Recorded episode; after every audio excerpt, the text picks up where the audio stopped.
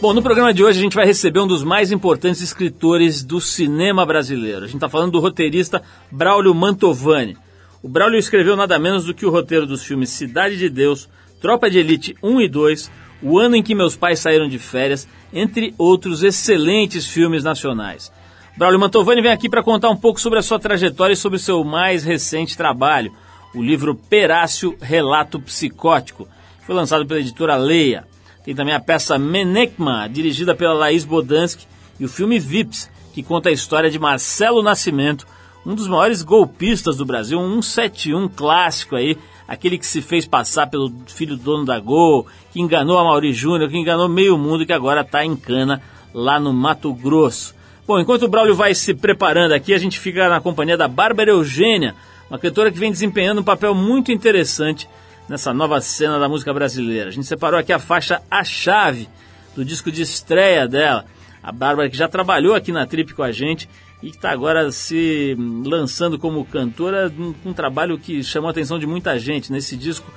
Participação aí do Edgar Escandurra, do Tom Zé, de um time da Pesadíssima, um disco que se chama Jornal The Bad, ou Jornal The Bad, ou alguma coisa assim, lançado no ano passado e sendo bastante curtido por muita gente boa. Depois da Bárbara tem Braulio Mantovani conversando com a gente hoje aqui no Trip.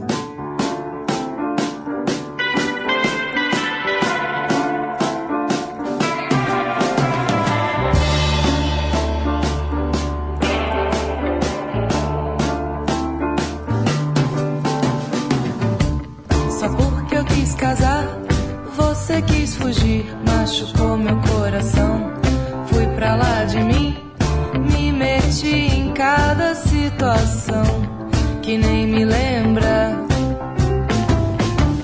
Só porque eu quis casar, você quis fugir, machucou meu coração. Fui pra lá de mim, me meti em cada situação que nem me lembra. Ah, ah, ah. Então resolvi fingir não causar mais comoção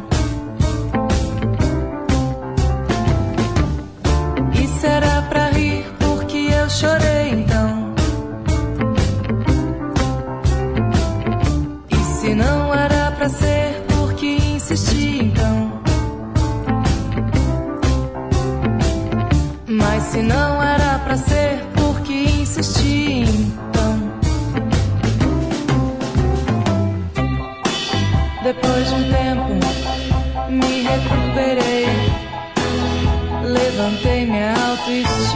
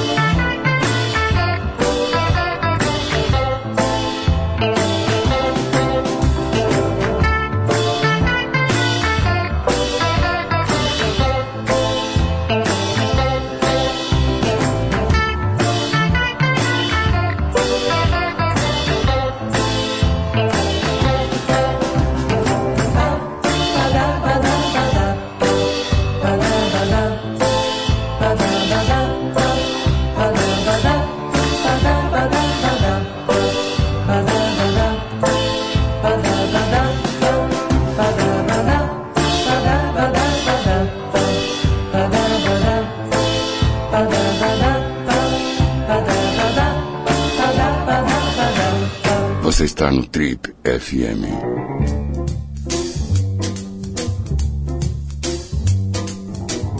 Ele é o responsável pelo roteiro dos filmes nacionais mais importantes dos últimos tempos e chegou a ser indicado ao Oscar de melhor roteiro no ano de 2004. Formado em língua portuguesa pela PUC de São Paulo e pós-graduado em roteiro cinematográfico pela Universidade Autônoma de Madrid, ele já foi ator de teatro, colaborador de jornal, revisor de agência de propaganda e roteirista de vídeos empresariais.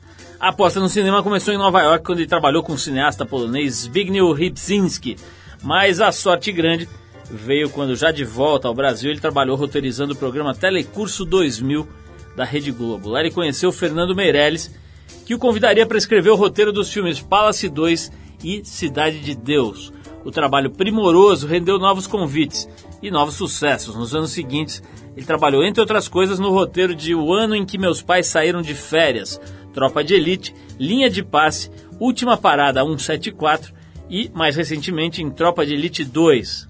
Quem se interessa por cinema já deve ter percebido que a gente está falando do Braulio Mantovani, que também lançou o livro Perácio Relator Psicótico, da editora Leia, e que no próximo dia 25 de março estreia dois novos trabalhos: a peça Menecma, dirigida pela Laís Bodansky, outra cineasta, que já teve aqui no programa, e também o filme Vips, que conta a história do Marcelo Nascimento, um dos maiores estelionatários e golpistas do Brasil, e que, aliás, aproveitando para vender nosso peixe, está nas páginas negras da mais recente edição da revista Trip, que está nas bancas.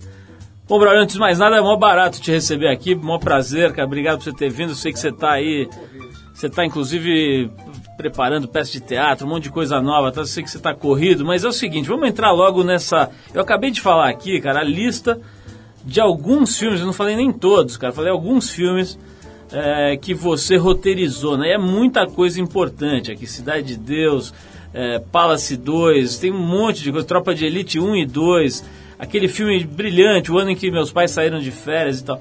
Como é que é, cara? Vamos contar um pouquinho, resgatar um pouquinho como é que você vai parar nessa atividade, né? Que não é uma atividade muito difundida aqui no Brasil, não tem tanta gente, não é uma, uma área em que você ouve falar, né? O movimento dos roteiristas, como tem lá nos Estados Unidos, né? os caras param para os Estados Unidos, né? Aqui ainda são dois ou três que se conhecem, que a gente conhece, sabe pelo nome e tal. Como é que você foi parar, cara, nessa atividade tão específica e tão genial aí de roteirista? Bom, ó, na, na verdade está começando a mudar um pouco aqui no Brasil. A gente tem uma associação de roteiristas aqui que tem acho que uns 30 associados. Opa! É, e só entram roteiristas de longa-metragem que não dirigem os próprios filmes. Né? Tem, uhum. Você tem que ser só roteirista. Você pode até ser diretor também, mas se você só dirigir o filme que você. Se você só escrever o filme para você mesmo dirigir, você não pode entrar na associação. A gente é rigoroso com isso. É, mas é, é uma coisa mais ou menos recente. Eu fui parar, mas eu não sei, eu sempre gostei muito de escrever. É, o cinema entrou meio sem querer na minha vida. Eu, tinha, eu, eu sou literatura, e aí eu conheci uma, tinha um amigo, uma colega de sala que era casada com um diretor de cinema e eu acabei indo trabalhar num documentário do cara, depois eu escrevi um média-metragem para ele, trabalhei nas filmagens e gostei da brincadeira. Falei, pô, isso é legal, né? E eu costumo dizer nas palestras, por que, você escolheu ser roteirista? Eu sempre digo, porque eu não gosto de trabalhar. É, eu já trabalhei em filmagem, é, eu, eu gosto mesmo de ficar escrevendo e dar essa sensação de que eu não estou trabalhando, porque eu controlo meu tempo, fico ali sozinho. É, e, então foi meio assim, eu escrevi muita TV educativa, e foi assim que eu conheci o Fernando Meirelles. Ele, a gente se cruzou num projeto chamado Telecurso 2000, em 1995, eu acho depois de uma outra série para TV Cultura chamada Oficinas Culturais na TV, que foi quando ele me chamou para roteirizar o Cidade de Deus. E, e, é curioso que essa minha peça que vai estrear agora no, no, no, fim de março, acho que 25 de março, no Teatro Popular do César, o Fernando leu. Eu escrevi essa peça em 1992, era muito antiga. Então eu tinha passado pelo ele e um dia ele me disse, ou disse numa entrevista, eu já não me lembro bem, que ele me convidou para escrever Cidade de Deus por causa dessa peça. Que ele leu a peça e achou que eu tinha uma pegada diferente, que era o que ele precisava. Agora, Braulio, vamos voltar um pouquinho aí, explicar para as pessoas que não estão tão habituadas assim com esse universo, uhum. o que, que, é exatamente um roteiro de cinema? Dá para explicar isso em poucas palavras? Tá, eu acho que sim. O roteiro é um texto, né, é no papel, é, você conta o filme com imagens, ou seja, você descreve as imagens, evidentemente não nos mínimos detalhes, porque senão não caberia mas você conta a história ali com. É uma combinação de, de ter a ver com peça de teatro, porque você escreve diálogos, né? Você tem personagens em ação, mas é uma espécie de projeto do filme, né? Você conta cena a cena o que, que vai acontecer no filme. Então, o ideal é que, que, quando alguém lê um roteiro, a pessoa que lê, mesmo um leigo, consiga visualizar ali um filme, consiga imaginar as cenas. Né? Eu, ve, eu vejo assim. Tem mais ou menos, é, quando escrito de acordo com os padrões, tem umas certas técnicas, certos princípios profissionais para escrever corretamente um roteiro. Um minuto de, de filme corresponde a uma página de roteiro. Então, esse é um filme de duas horas, é um roteiro de 120 páginas. Agora, Braulio, para quem não, para o leigo, é difícil de imaginar como é que faz. É como se você tivesse que ter duas câmeras, né? Uma dentro da cabeça dos personagens, outra fora para descrever a cena. É mais ou menos assim que é você, um pouco, você é divide um... a tua cabeça? É um pouco, é. Eu sempre, bom, eu, eu como também fiz teatro, como ator, eu sempre me coloco muito na pele do personagem, né? Eu escrevo o que, eu tento descrever o que eu sinto que o personagem faria. Então eu eu levanto muito da cadeira, eu faço muitas coisas. É, o cara faria o quê? Vai pegar esse copo d'água que está aqui do lado? Não, vai. Não, ele vai olhar pela janela. Eu, eu faço e aí eu, e aí eu pego e conto isso, entendeu? Então eu, eu faço e me observo fazendo. E, e, aí eu coloco isso no, no, no, no, papel. É mais ou menos isso aí que você está falando mesmo, uma câmera dentro, outra fora. Agora, tem situações em que você escreveu roteiros a partir de obras uh, pré-existentes, uhum. né, de uhum. livros e tal, e outras em que você cria da tua cabeça. Né? O que, que é mais difícil, brother? É ter que seguir um, uma espécie de script que vem ali do livro, de, de uma história que alguém já contou, ou é partir do zero? Na verdade, é, a, a, diferença é muito é estar realmente só no ponto de partida, porque o fato de ter estar tá num livro é, não significa que você segue aquilo. Você tem que inventar, porque não funciona. O que, tá no, o que funciona na literatura não funciona no cinema normalmente. Eu tomei uma série de liberdades, por exemplo, no Cidade de Deus, o romance do Paulo Lins. Mudei coisas de lugar, juntei personagens. Então, quando você faz, escreve uma adaptação, na verdade, não é muito diferente de escrever uma história original. Você já tem personagens, você tem uma história. Mas a maneira como aquela história está contada no livro, se você não pode, você não tem como transportar mecanicamente aquilo para o cinema. Você tem que reinventar a história. É, é, sempre um, é sempre um. Chega um momento que você se apropria daquilo. Se você não, não fizer isso, não sentir que aquela história é tua e contar do seu jeito, é, não funciona. Então, na verdade, eu não vejo grandes diferenças. Em... Você citou o Paulo Lins, Braulio, ele teve aqui recentemente e ele acabou se tornando roteirista é. também, né? É, como é que é, cara? Não tem, às vezes não tem embates ou conflitos ou ciumeira entre o autor da obra e o roteirista? Quer dizer, o cara não sente que você pegou o filho dele, descabelou, botou outra roupa e arrancou um braço? Ah, eu acho que o Paulo se sentiu assim. Eu perguntei para ele, ele, ele recebeu a primeira versão do roteiro, eu disse pro Fernando Meirelles, o Paulo vai odiar esse roteiro. E o, e o Fernando, Machina, ele vai gostar, tá muito bom. Eu falei, não, não tô dizendo que tá ruim nem que tá bom, tá muito diferente, ele não vai gostar. E era, foi um silêncio total. O não se manifestava. Eu falei, Fernando, eu vou ligar para ele. Posso? Pode. Falei, liguei falei, e aí, Paulo, é o Braulio, tudo bem? Acho que a gente nem tinha se encontrado. Não, já tinha se encontrado, sim, a gente já se conhecia pessoalmente. Você, aí eu falei, e aí, Paulo, tudo bem? Ele, bem sério, tudo. Você tá afim de me dar uma porrada, né? Ele falou, aí eu falei, pô, cara, eu, eu sei, eu me sentiria assim também, mas é. Não, é, aí, aí ele começou a fazer roteiros e me conheceu um pouco melhor. E um dia ele falou para mim, pô, cara, agora eu entendi o que você fez com o meu livro parabéns. Foi uma coisa que é, é, eu entendo. Agora, eu escrevi, publiquei o um romance no ano passado e agora estou negociando os direitos. Tem um maluco aí querendo fazer o filme. É um livro muito maluco. Você vai passar por essa experiência. Então, então, eu, eu já escolado, eu já digo assim, olha, eu não, eu não vou querer ver nada. Eu acho assim, e eu, eu, disse até pro, pro, pro, pro, pro cara que está interessado, eu falei assim, olha, você vai comprar, você tem que se apropriar dessa história e conte do seu jeito eu não vou interferir no seu trabalho. Você não quis roteirizar o próprio livro? Ele não me, ele não me, não me sugeriu isso e eu não aceitaria, não. Eu acho que é melhor alguém de fora mesmo, senão eu vou ficar muito apegado ao livro e não vou saber fazer um bom trabalho. Nós estamos conversando hoje aqui com o Braulio Mantovani, um dos maiores roteiristas de cinema aqui do Brasil, certamente. A gente vai falar com ele daqui a pouquinho sobre dinheiro, né? Ouvi dizer que o cara tá milionário, tem conta na Suíça e é uma espécie de Eike Batista do cinema brasileiro. Vamos ver se isso é verdade.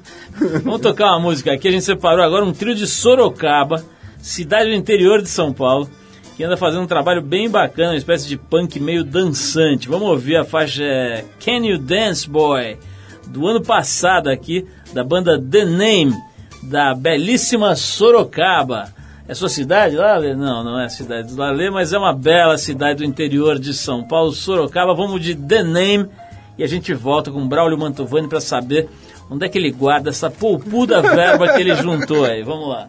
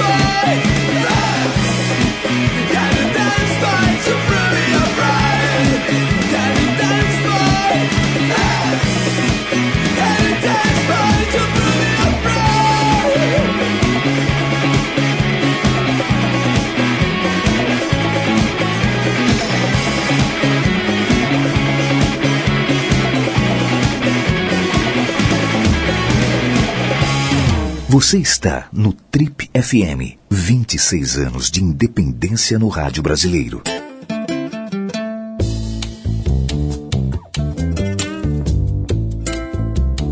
Legal, estamos de volta. Esse é o programa de rádio da revista Trip. Hoje, conversando com Braulio Mantovani, meio homem, meio roteiro. O cara roteiriza com a maior facilidade e com um talento absurdo. Já fez filmes do naipe de O Ano em que Meus Pais Saíram de Férias, Tropa de Elite 1 e 2 linha de passe, última parada 174. Enfim, o cara sabe tudo. O Posso só fazer uma correçãozinha aí? Que eu acho. É, é, tem dois filmes aí que eu, eu, eu, me sinto um pouco farsante quando, quando se falam sente, só o meu nome. Você que é se o sente ano... meio Marcelo lá eu, do, do Vips, eu é me isso? sinto. É, um, Marcelo um, Nascimento? Eu tenho que. Se eu não, se eu não disser isso, eu vou me sentir como cara. Os do, dois dos, desses filmes, o ano que meus pais saíram de férias e Linha de Passe, são filmes em que eu colaborei. Uhum. Eu ajudei é, trabalhei com o maior carinho, assim, foi muito bacana, mas eu me considero mais um ajudante mesmo aí nessa história. Né? O, o ano que meus pais saíram de férias é um roteiro que eu acho que é, foi escrito inicialmente pelo próprio diretor Coamui, mas com o Cláudio Galperin, que viveu no Bom Retiro, é muito a história dele aquilo. Ele é um grande escritor, acabou de ganhar até um prêmio com o livro infantil agora, na França. É, eu considero que ele é o grande autor desse, desse roteiro. Né? E o Linha de Passe, é, a Daniela Thomas e o Jorge Moura também, que são os grandes, eles criaram os personagens, o universo. Eu, digamos que entrei para dar uma forcinha. Né?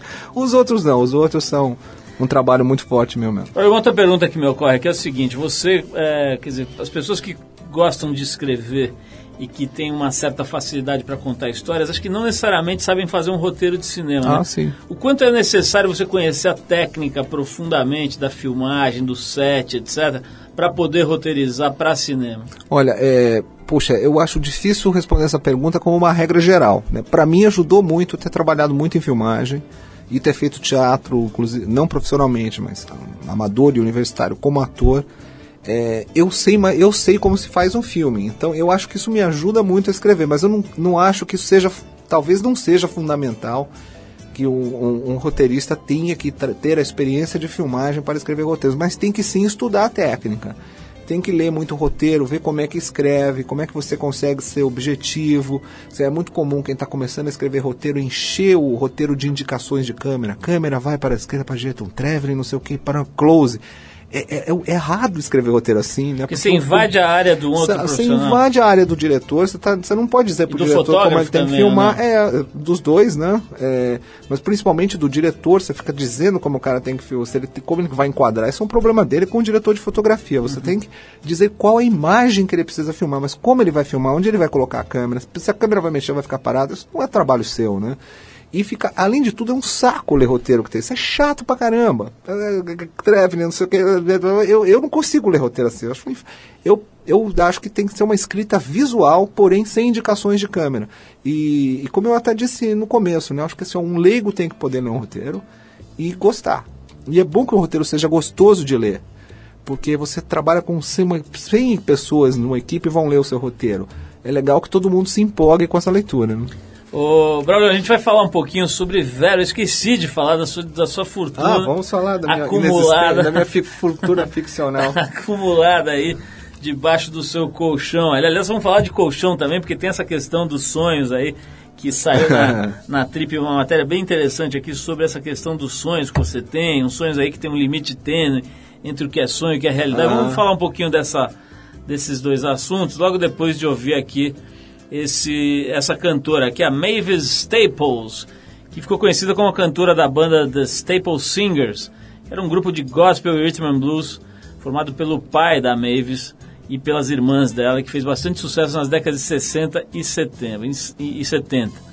Em setembro do ano passado, ela lançou o 12 álbum solo, chamado You're Not Alone, que ganhou o Grammy desse ano como o melhor disco americano reservado às músicas de raízes dos Estados Unidos, como o folk e o próprio rhythm and blues. Então, desse álbum aqui, a gente separou a Last Train para ouvir a Mavis Staples. E depois a gente volta com o Braulio Mantovani finalmente revelando os detalhes de sua conhecida fortuna. Vamos lá. Last train running between the waters with the power line. Last train a running around the hill. Last train a leaving on the quarter. Hours time. Last chance to get your last thrill. This world is getting so much faster. It's too sad. Poor trains are going down slow and I'm about to keep up with the ladder. It's too bad when it's in my nature to let go.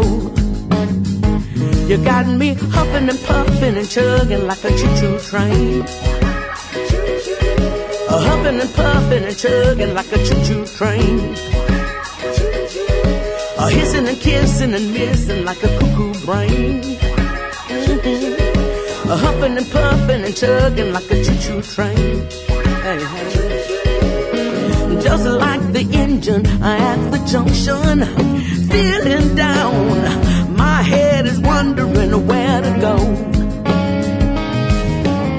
And you've got so many different trips, you know.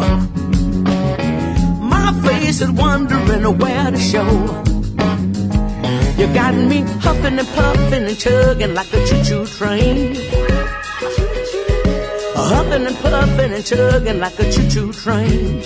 Mm-hmm. hissing and kissing and missing like a cuckoo brain. Hey, hey. huffing and puffing and chugging like a choo-choo train.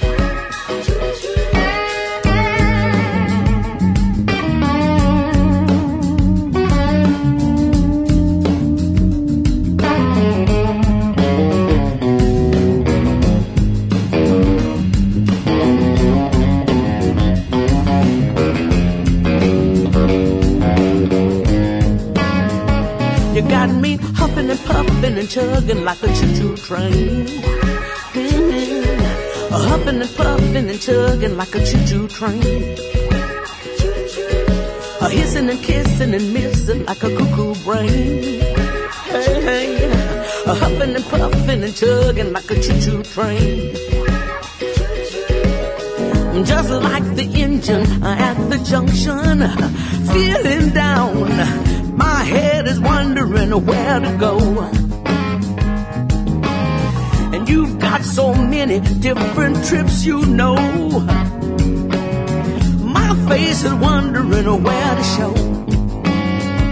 You got me huffing and puffing and chugging like a choo-choo train.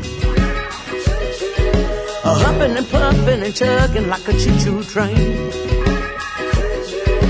Hissing and kissing and missing like a cuckoo brain. A huffing and puffing and chugging like a choo-choo train. You got me a huffing, puffing, chugging, chugging like a choo-choo train.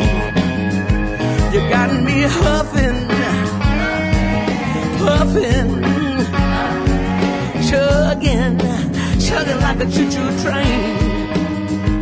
You got me a huffing. Uh-huh. A hissing and kissing and missing like a cuckoo brain. A huffing and puffing and chugging like a choo-choo train.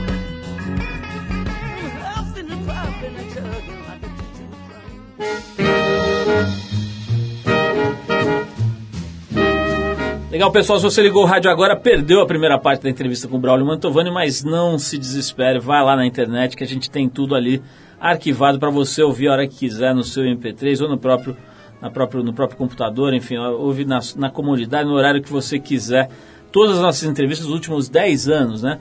Para quem não sabe, a gente está aqui há quase 27 anos aqui entrevistando as pessoas e os últimos 10 anos estão disponíveis no, no site da Trip e também no aplicativo para iPhone, se você tem lá o seu iPhone, pode ir lá na loja da Apple, baixa de graça o aplicativo da Trip e ouve as nossas entrevistas também. Mas, Braulião, é o seguinte, estou falando aqui desde o começo do programa sobre grana, né? A gente está brincando, a fortuna, não sei o quê, mas o fato é o seguinte, você declarou aqui numa entrevista para a Trip, acho que foi no mês passado, aí, no final do ano, que você tinha parado de fazer psicanálise por falta de grana. Quer dizer, é muito louco imaginar que o cara que fez roteiro de filmes milionários, né, que estouraram de vender ingresso, de, enfim, vender para outros países e tal, né? Cidade de Deus, pô, foi um dos maiores fenômenos da indústria cinematográfica do Brasil em todos os tempos. Tropa de Elite dá para dizer a mesma coisa. Como é que pode o roteirista ter que parar? Ou seu psicanalista cobrando muito caro, cara, ou você, pô, não soube negociar os teus cachês aí. Como é que, que, que aconteceu? Não, você vê que é, não é fácil ser roteirista no Brasil, né? É, você vê, eu recebi alguns, eu, como eu sou sindicalizado nos Estados Unidos, que eu de vez em quando faço filmes lá também, que nunca foram filmados, mas já escrevi alguns roteiros lá, é, eu recebo alguns cheques dele, do Cidade de Deus ainda. Assim, eu recebi um de 375 dólares que e isso? um de 25 dólares. Como é produtivo essa. o, o fato é que os cachês são. É, é, fechados, né? É muito raro um, um, um roteirista conseguir participar dos lucros de um filme.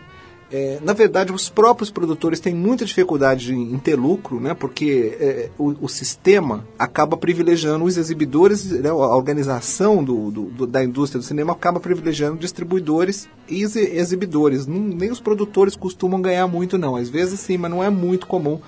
Então, quer dizer, mesmo que você tenha uma participação, normalmente é uma participação que não, não vai render muita coisa. É, o dinheiro que eu ganhei, por exemplo, como eu entrei no, no Tropa de Elite já começado primeiro, e como consultor, o que o Zé Padilha pôde me pagar, depois ele me comprou uns 10 vinhos assim de presente. É, se eu dividisse por horas trabalhadas, provavelmente eu teria ganhado mais se eu tivesse dirigindo um ônibus. É, é verdade.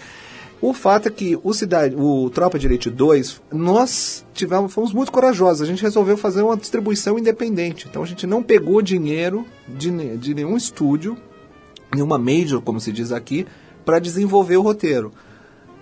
Em- eu, eh, Wagner Moura, José Padilha e Marcos Prado, produtor, nós investimos os nossos cachês no filme. Ou seja, a gente trabalhou sem ganhar e computou no orçamento do filme como um investimento no valor do cachê.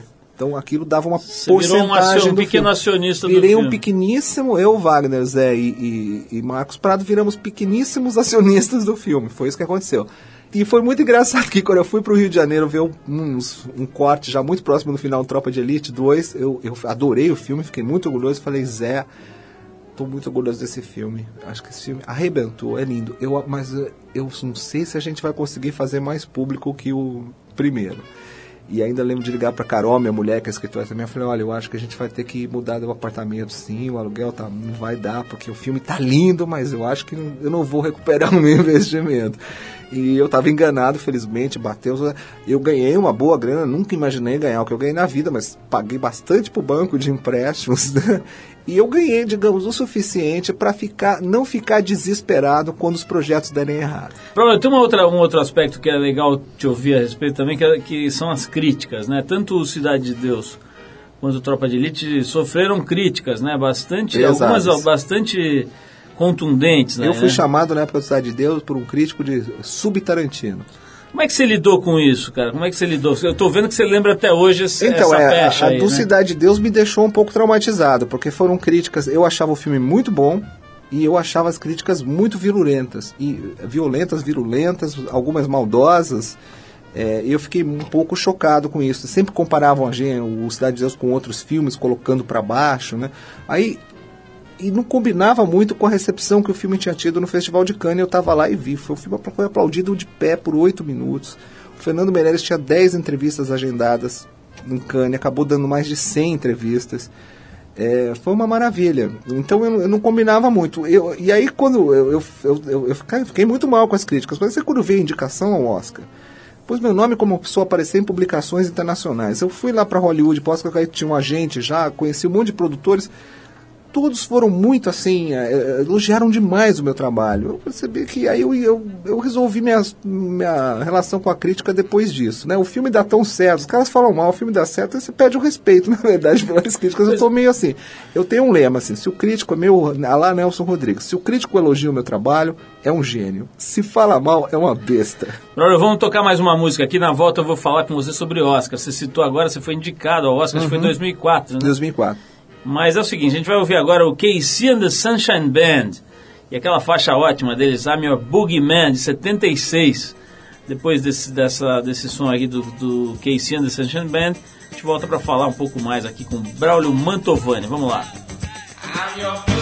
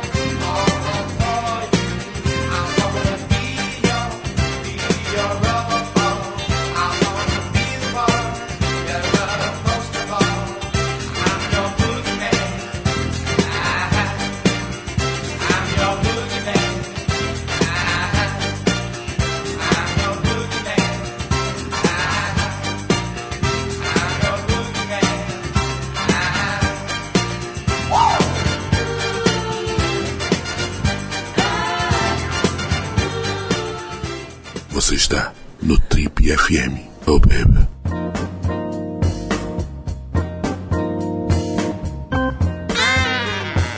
Estamos de volta, esse é o programa de rádio da Revista Trip, hoje conversando com Braulio Mantovani, um dos mais importantes roteiristas de cinema, também escritor, está escrevendo para teatro, fazendo um monte de coisa, mas o roteiro de cinema é realmente a atividade onde o Braulio se projetou. Braulio, vamos falar um pouquinho sobre esses seus sonhos, né, cara? É um negócio, no mínimo, curioso aqui. Na edição da Trip de fevereiro agora, né, do mês passado, a gente publicou uma matéria grande até sobre esse assunto, né? Você, pelo que eu entendi aqui, tem uns sonhos, cara, que se confundem com a realidade, né? Como é que é? Explica aí direito essa história. Não, é, na verdade, e não há que aconteça o tempo todo, tá? Eu não sou perigoso, não precisa ficar com medo, não vou fazer nada violento aqui. É, o que acontece é que algumas vezes é, eu me lembro de coisas é, que não aconteceram. Fiquei muito preocupado quando eu descobri isso, que eu tinha essa, essa condição lá, no, no- mais ou menos. é, foi curioso, foi mais ou menos na mesma época que eu tava, comecei a trabalhar no, no, no- no meu romance. É, foi em 1998, talvez, por aí, 96, 98, que eu acho que foi mais ou menos nessa época que eu me dei conta de que eu lembrava de coisas que não tinham acontecido. Tava com duas pessoas, eu me recordava perfeitamente de uma conversa que eu tinha tido com os dois, pessoas muito próximas que não iam me sacanear, e que olhavam um pro outro e falavam assim, você lembra? Não, isso aconteceu. Eu falei, como não? A gente estava em tal lugar, você falou isso, você disse aquilo, eles se olhavam. Cara, você tá maluco, isso não aconteceu. Eu Falei, caramba, eu tô maluco. Aí eu li num livro que existe uma coisa um, estudada na, na, na- na- psiquiatria, na psicanálise por um norte-americano, chamada limites tênues. Pessoas que são suscetíveis a pesadelos e que têm sensibilidade artística, às vezes confundem memória sonhada com memória vivida. Então eu percebi que eu tenho isso de vez em quando. Eu me lembro de coisas que. Eu me lembro muito dos meus sonhos. Eu sofro muito com pesadelos desde a infância e eu tenho uma boa memória para os meus sonhos. Eles ficam grudados na minha cabeça. E às vezes o que acontece é que um trecho de um sonho fica grudado na minha cabeça, mas eu me lembro, vai pô, pro diretório errado, né? Aí coloca no nome do folder errado ali e vai pro folder da realidade. Aí eu me lembro do negócio como se tivesse acontecido. Olha, tem, tem uma. Isso que você está contando agora me fez lembrar de- dessas séries americanas que têm feito um sucesso estrondoso, né? Uhum. Para citar duas aí, 24 Horas, Lost, tem Hum, dezenas de outras, né? E os roteiros dessas séries são incríveis, né? Quer dizer, Uhum. o Lost, por exemplo, é de um é uma coisa de tal forma intrincada ali que você chega, chega a ser às vezes até complexo demais, né? Tem Uhum. livros e sites e blogs sobre o assunto e tal. Você acha que o roteiro brasi- o roteirista brasileiro ainda, ainda tem muito a aprender com esses caras ou são coisas completamente diferentes? Eu acho que a gente tem a aprender sim com a experiência deles, principalmente. Né? É, um- é lugar onde a indústria está mais bem desenvolvida. Então o que acontece lá? O escritor, de, o roteirista de televisão que emplaca uma série dessas, ele é dono da série. Você pode ver que a maioria é criado por produtores executivos, escrito por é o mesmo cara. Esse, esse controle criativo que, e, e econômico também de participação do, do produ- dos lucros do, do produto que o escritor americano de TV tem é, dá uma, uma condição muito superior. Né? Então, é, é- evidentemente, esse cara tem muito mais condições de fazer um bom trabalho, porque está ganhando muito bem e é dono do negócio. Tanto que a TV americana está muito mais criativa que o cinema, né? No cinema americano de Hollywood, os estúdios controlam muito, tem sempre um monte de gente. Development, né? Do departamento lá de sempre tem o development. É o, o pessoal que não escreve roteiro, mas fica dizendo para você como é que você tem que escrever o seu roteiro. É um saco. Na televisão, os caras têm mais liberdade criativa, são mais donos do produto e a gente deveria tentar aprender com isso, quer dizer, tentar criar aqui no Brasil uma situação de produção parecida para televisão que ainda está num modelo que não, é, não favorece o escritor. A- Quando, mesmo quando tem produção independente, a televisão contrata uma produtora que contrata um escritor. Tem que fazer o caminho inverso. Eu já tentei fazer e ainda não consegui. Que é eu quero chegar no canal, fazer, eu tenho um projeto, está aqui, eu quero fazer um contrato com você, depois nós vamos escolher quem vai dirigir, quem vai produzir, entendeu? Olha, o, o- essa, essa baixa criatividade do cinema americano talvez esteja é, é, materializada nessa cerimônia do Oscar desse ano, né? muita Ah, Eu gente, Não assisti, confesso. muita gente ficou abismada, né, com a linearidade, uma coisa meio fria, meio sem graça, sem brilho É, como é que foi pra você ter participado disso lá em 2004 como indicado? Cara, foi muito engraçado porque eu nunca tinha assistido a uma cerimônia do Oscar inteira. Eu nunca liguei muito pro Oscar, pra ser honesto. Parece que eu tô metido a besta, mas é, simplesmente nunca, nunca curti muito o assunto. E, então foi a primeira vez na vida, foi quando eu fui indicado. Foi muito divertido, foi muito legal.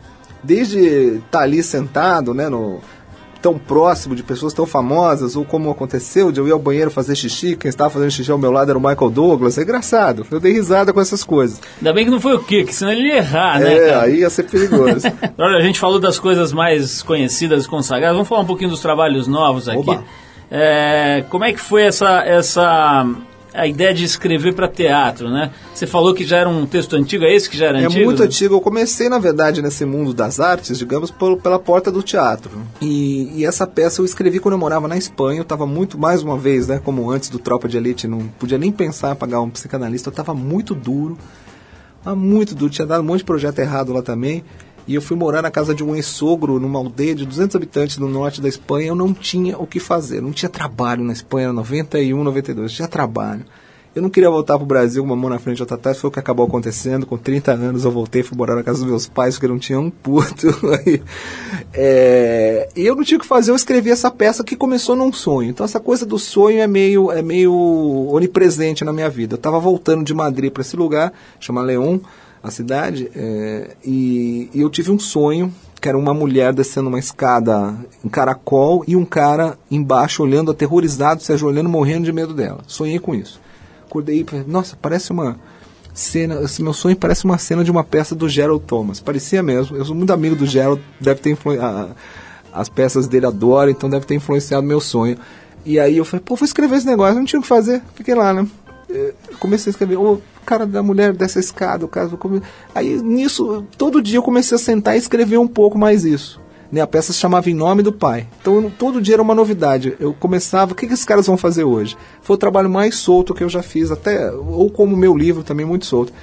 E aí eu nunca mostrei pra ninguém, porque é uma peça muito difícil de ser montada. Até que eu vi o Gustavo Machado no palco e mostrei pra ele, ele mostrou pro Rony Facchini, eles leram no- na, na casa do Jô Soares, o Jô Soares elogiou, assim, entrevistando o, o Carl Hamburger, por que meus saíram de férias, quando o Carl Hamburger disse meu nome, falou, ah, eu li uma peça desse cara, você tem o telefone dele, eu quero falar com ele. Aí a gente fez outra leitura lá na casa do Jô. Bom, isso já faz uns cinco anos, assim. Aí eles queriam alguém de cinema para dirigir, convidaram a Laís Bodansky, que é de cinema, mas já tinha dirigido teatro, e, e a Laís deu mu- muita risada. A peça é mais uma comédia do que qualquer outra coisa. É, tem uns momentos meio barra pesada, mas ela é muito engraçada. A Laís riu assim a leitura inteira e falou: eu, Vocês querem que eu dirija? Eu tô dentro, eu quero dirigir, eu quero dirigir. E aí, mais, mais um tempo é difícil conseguir dinheiro para teatro. Finalmente a gente emplacou o projeto no edital do Teatro Popular do SESI, que é um teatro espetacular, né? talvez o melhor de São Paulo, uma infraestrutura maravilhosa. Hoje eu estava lá vendo pela primeira vez o cenário sendo montado, um negócio enorme, assim, vai ser, que é meio cinema, tem vídeo. E tá lá, um negócio impressionante, maravilhoso. Mas eu, eu não é que eu passei a escrever isso, é anterior ao Cidade de Deus, né? Tanto o meu romance como a minha peça, eu tô conseguindo. São coisas meio esquisitas. Ambos são textos estranhos que talvez eu jamais conseguiria levar à frente se eu não tivesse feito a carreira que eu fiz no cinema. Né? Então, o cinema está me ajudando a tirar coisas antigas da gaveta que eu fiz anterior, anteriormente a trabalhar com cinema. Legal, Braulio. Então, continuando aqui, tem a peça do Braulio que estreia quando? Eu acho que é 25, 25, de março. 25, estão confirmando no aqui. mesmo dia em que entra em As cartaz nossas o filme 33 Vips. pessoas aqui da nossa equipe de produção estão fazendo, sinalizando aqui que é dia 25 mesmo, que é o mesmo dia da estreia do Que Vips, o, né? o Vips entra em cartaz no dia 25. É. Vips é o filme sobre a história do nosso querido Marcelo. Marcelo o que é mesmo? Marcelo Nascimento, Nascimento da Rocha, que é o que está na, na, na Trip. na trip de agora, da de na março. Trip né? de Março, é, Páginas Negras da Trip de Março. Fomos lá, o Ricardo Calil foi lá pro Mato Grosso entrevistar o cara na cadeia, uma entrevista bem curiosa, para dizer o mínimo, aí com o tal do Marcelo Nascimento. Braulio, obrigadíssimo, cara, que parabéns. Muito interessante aí ver como é que funciona, né, por dentro o trabalho do roteirista, a vida do roteirista, e mais interessante ainda é ver essas obras incríveis aí que saíram de alguma forma da tua mão, né? É, filmes que realmente fizeram as pessoas olharem para o Brasil de um outro jeito, né? Aqui e lá fora. Mas vamos tocar aqui esse som. Se o Braulio é um dos mais importantes roteiristas, escritores de cinema do Brasil, a gente encerra o papo com ele com um dos mais talentosos compositores da música nacional da safra recente. A gente vai com o Lenine e a faixa Todas Elas Juntas Num Só Ser, do disco chamado Incité, de 2004. Valeu, Braulio, obrigado. Obrigado você. E vamos ouvir esse som aqui, Todas Elas Juntas Num Só Ser. Lenine, vai lá.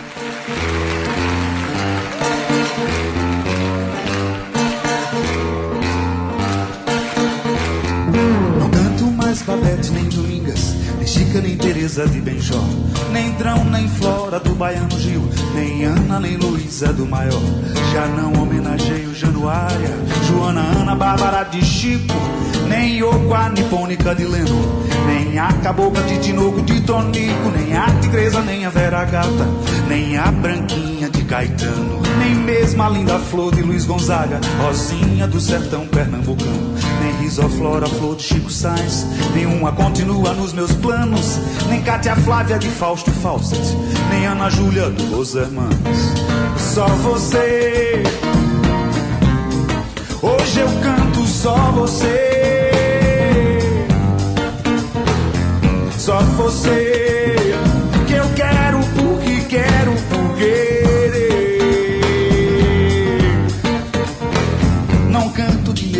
Pérola Negra, Brown e Herbert, nem uma brasileira. De Ari, nem a baiana, nem Maria, nem a Yaya, também nem a faceira. De Dorival, nem Dora, nem Marina, nem a Morena de Itapuã. Divina garota de Ipanema, nem Iracema de Adoniran. De Jackson do Pandeiro, nem Cremilda. De Michael Jackson, nem a Billie Jean. De Jimi Hendrix, nem a Doce Angel. Nem Angela, nem Lígia de Jobim. Nem Lia, Lili Brown, nem Beatriz. Das doze deusas de Edu e Chico. Até das trintas Leilas de Donato. E da Leila de Clepto abdico. Só você. Canto e toco só você. Só você. Que nem você ninguém mais pode haver.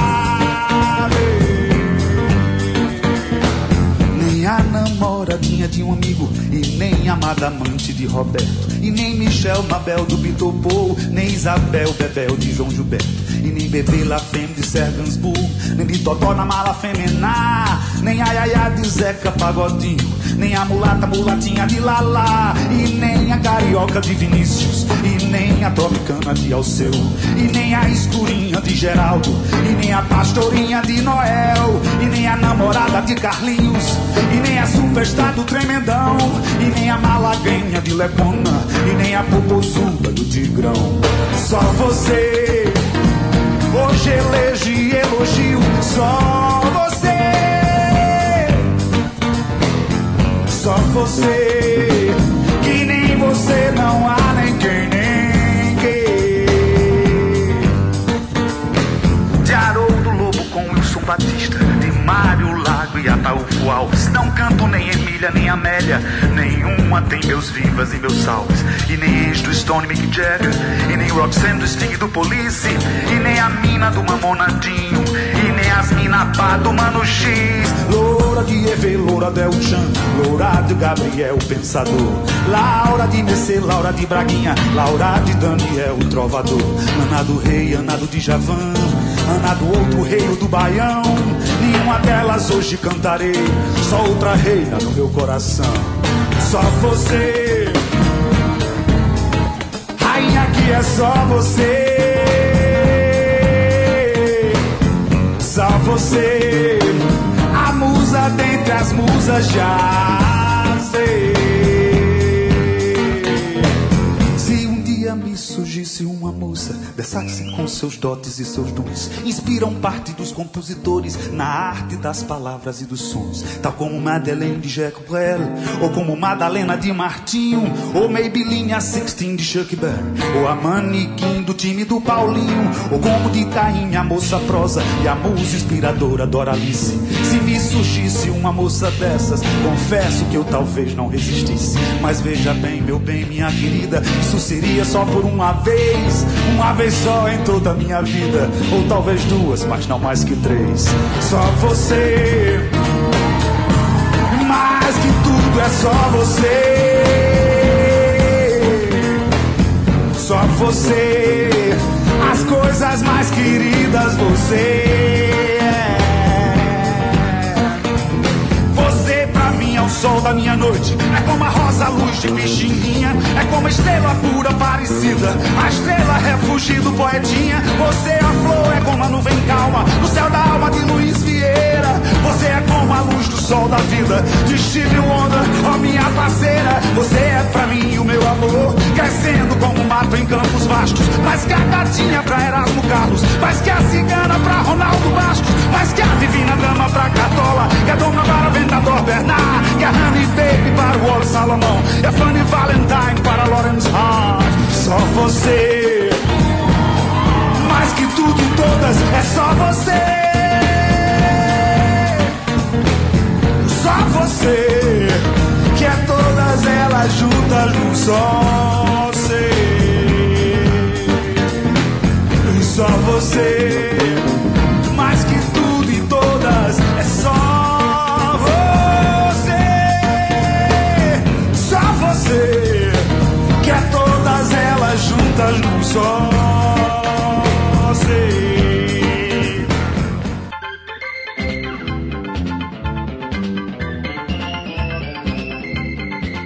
isso, pessoal. O Trip FM é uma produção da equipe que faz a revista Trip já há 26 anos no ar.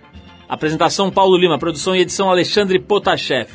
Para falar com a gente, você pode escrever para rádio@trip.com.br ou então pode nos adicionar no Twitter. A gente está lá no Revista Underline Trip. Se você perdeu o programa de hoje, quer escutar de novo ou quer conhecer melhor o nosso trabalho, é só ir lá no trip.com.br. Lá você vai encontrar um arquivo com centenas de entrevistas feitas aqui nos últimos 10 anos. Você vai poder escutar no site ou baixar para o seu computador, para o seu tocador de MP3 para escutar a hora que quiser, onde quiser. Se quiser escutar correndo, fazendo ginástica no carro, tá lá, é só baixar. Bom, na semana que vem a gente volta nesse mesmo horário com mais um Trip FM. Abração e até a próxima.